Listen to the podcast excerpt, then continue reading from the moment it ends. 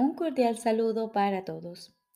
Hoy continuamos leyendo el texto del libro Un curso de milagros. Capítulo 2. La separación y la expiación. Séptima parte. Causa y efecto. Jesús nos dice, puede que todavía te quejes de que tienes miedo pero aún así sigues atemorizándote a ti mismo. He indicado ya que no puedes pedirme que te libere del miedo. Yo sé que no existe, pero tú no.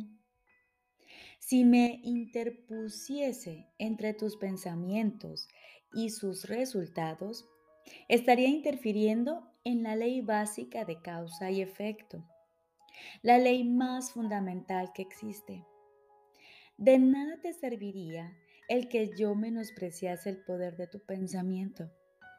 Ello se opondría directamente al propósito de este curso.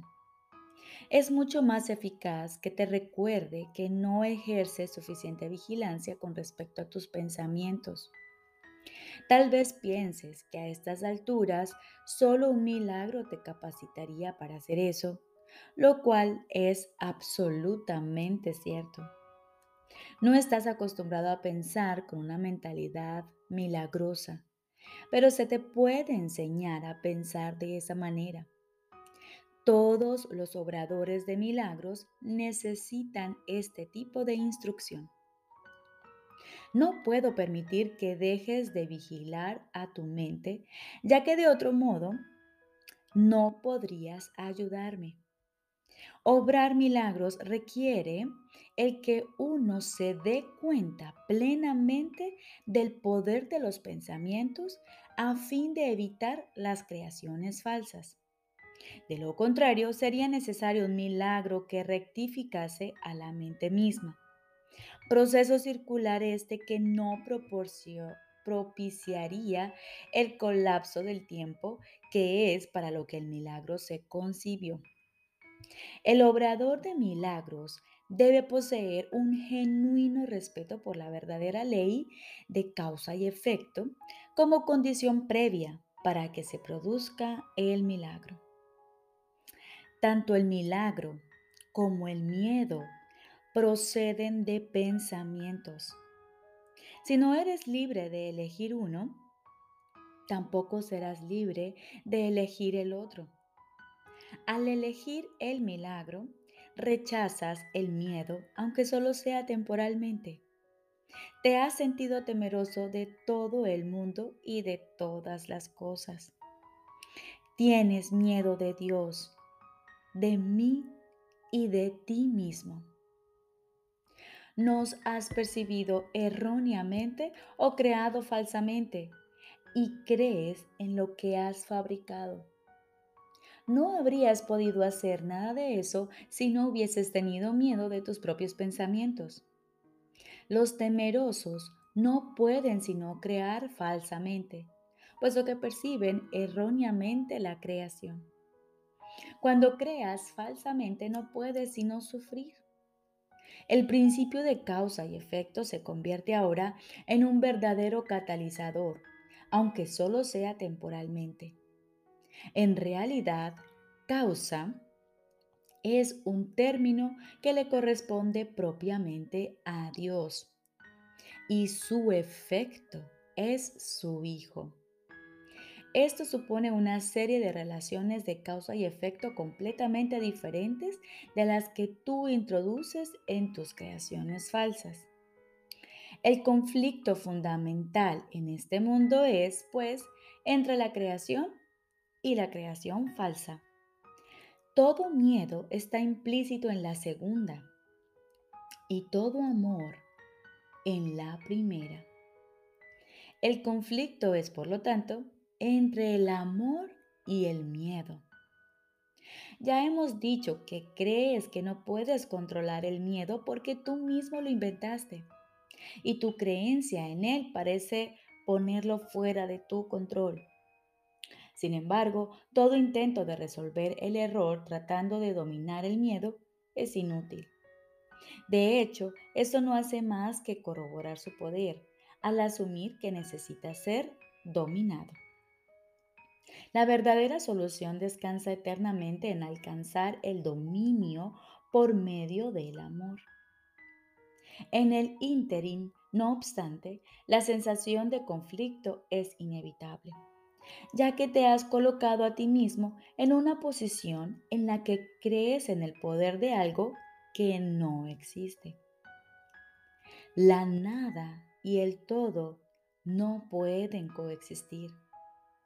Creer en uno es negar el otro. El miedo no es nada realmente y el amor lo es todo. Siempre que la luz irrumpe en la oscuridad, la oscuridad desaparece. Lo que tú crees es cierto para ti. En ese sentido, la separación ha ocurrido y negarlo sería utilizar incorrectamente la negación.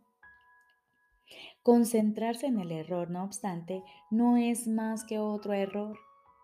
El procedimiento correctivo inicial consiste en reconocer temporalmente que hay un problema, mas solo como señal de que tiene que ser corregido de inmediato.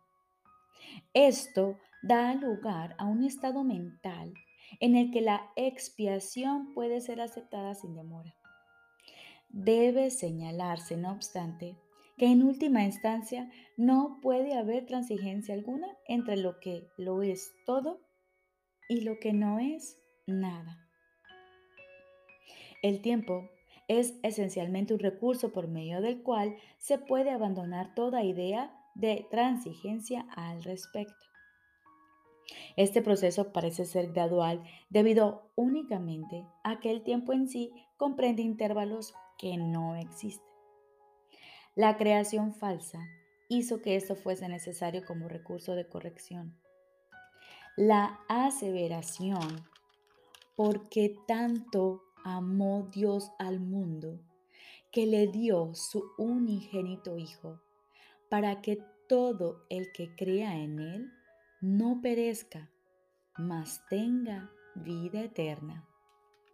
Repito, la aseveración que dice, porque tanto amó Dios al mundo que le dio su unigénito Hijo, para que todo el que crea en Él no perezca, mas tenga vida eterna, necesita solamente una leve corrección para que tenga sentido en este contexto.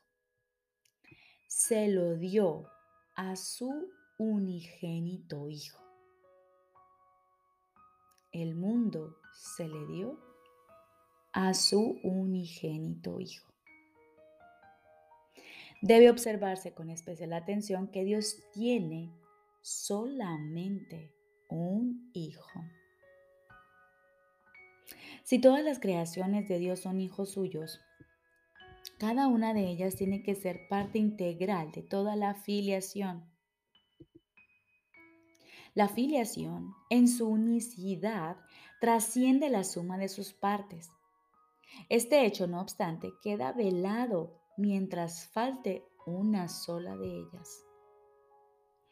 Por eso es por lo que en última instancia el conflicto no se puede resolver hasta que todas las partes de la afiliación hayan retornado. Solo entonces podrá comprenderse lo que, en el verdadero sentido de la palabra, significa la plenitud. Cualquier parte de la afiliación puede creer en el error o en la incompleción si así lo elige. Sin embargo, si lo hace, estará creyendo en la existencia de algo que no existe. Lo que corrige este error es la expiación. Ya he hablado brevemente acerca de la condición de estar listo, pero tal vez pueda ser útil mencionar aquí algunos puntos adicionales. Estar listo es solo el prerequisito para que se pueda lograr algo. No se debe confundir una cosa con la otra. Tan pronto como se da la condición de estar listo, también se da, en cierta medida, el deseo de querer lograr algo. si bien este no es necesariamente un deseo indiviso. Dicha condición de estar listo no es más que el potencial para que pueda tener lugar un cambio de mentalidad. La confianza no puede desarrollarse plenamente hasta que no se haya alcanzado un dominio total. Hemos tratado ya de corregir el error, el error fundamental de que es posible dominar el miedo. Y hemos enfatizado que el verdadero dominio solo se puede alcanzar por medio del amor. Estar listo es solo el comienzo de la confianza. Tal vez pienses que esto implica que tiene que transcurrir mucho tiempo entre el momento en que estás listo y aquel en el que alcanzas el dominio. Pero permíteme recordarte que el tiempo y el espacio están bajo mi control.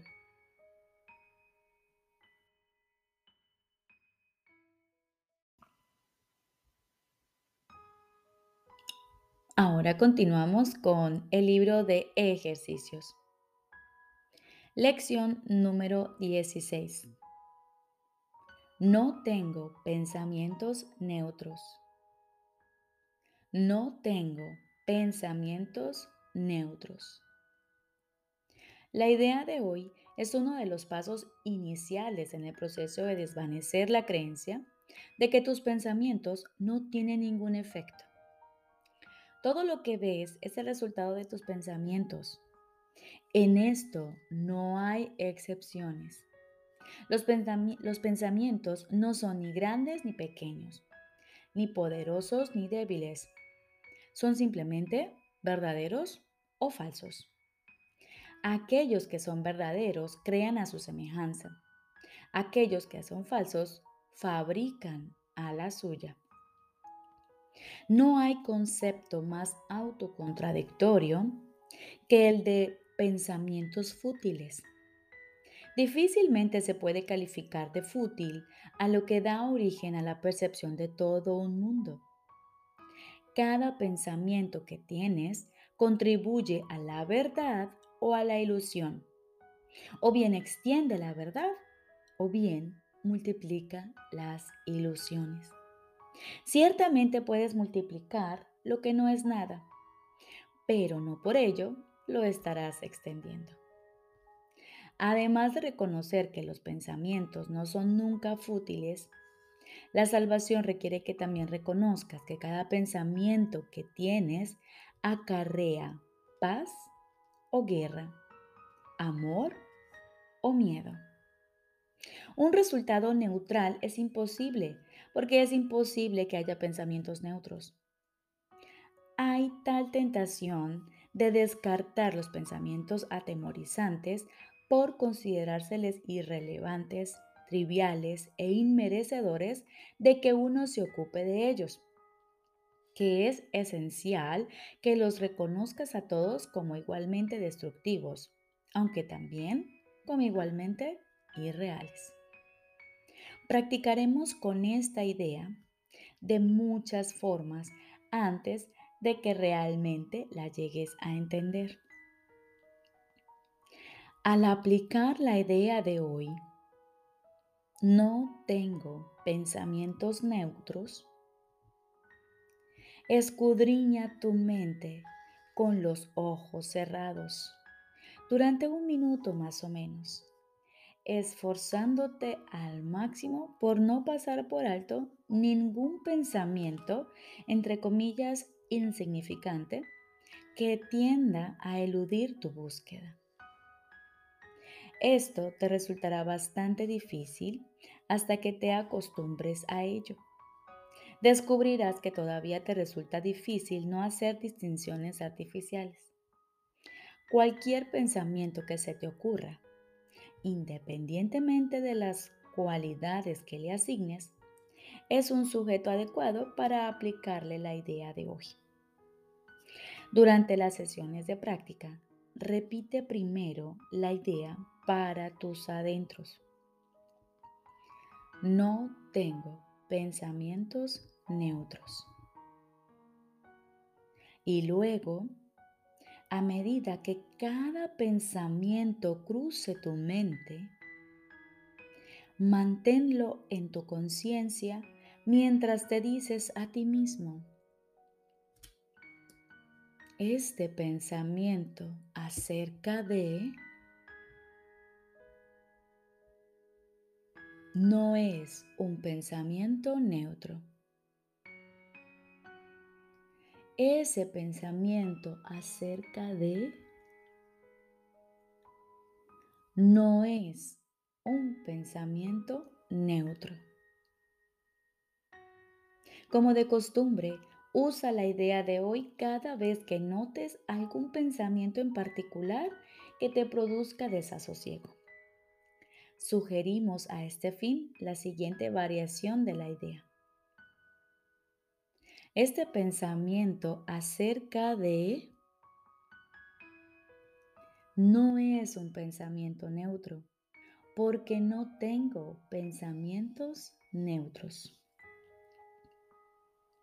Se recomiendan cuatro o cinco sesiones de práctica en caso de que te resulten relativamente fáciles. De experimentar tensión, tres serán suficientes. La duración del ejercicio debe reducirse a sí mismo si experimentas cualquier sensación de incomodidad. Recordemos, lección número 16. No tengo pensamientos neutros. Aplicamos la idea de hoy primero para nuestros adentros. Cerramos los ojos, respiramos profundamente y al aplicar la idea, no tengo pensamientos neutros, escudriñamos nuestra mente y buscamos en ella todo tipo de pensamientos que tenemos. Y tomamos cada uno y aplicamos esta idea de esta manera. Tomo este pensamiento y digo, este pensamiento acerca de no es un pensamiento neutro. Y si esto ocasiona irritabilidad o molestia, podemos decir, este pensamiento acerca de no es un pensamiento neutro porque no tengo pensamientos neutros. De cuatro a cinco sesiones para llevar a cabo hoy serán suficientes. En caso de generar tensión, tan solo tres veces estaría bien. Les deseo un feliz y maravilloso día.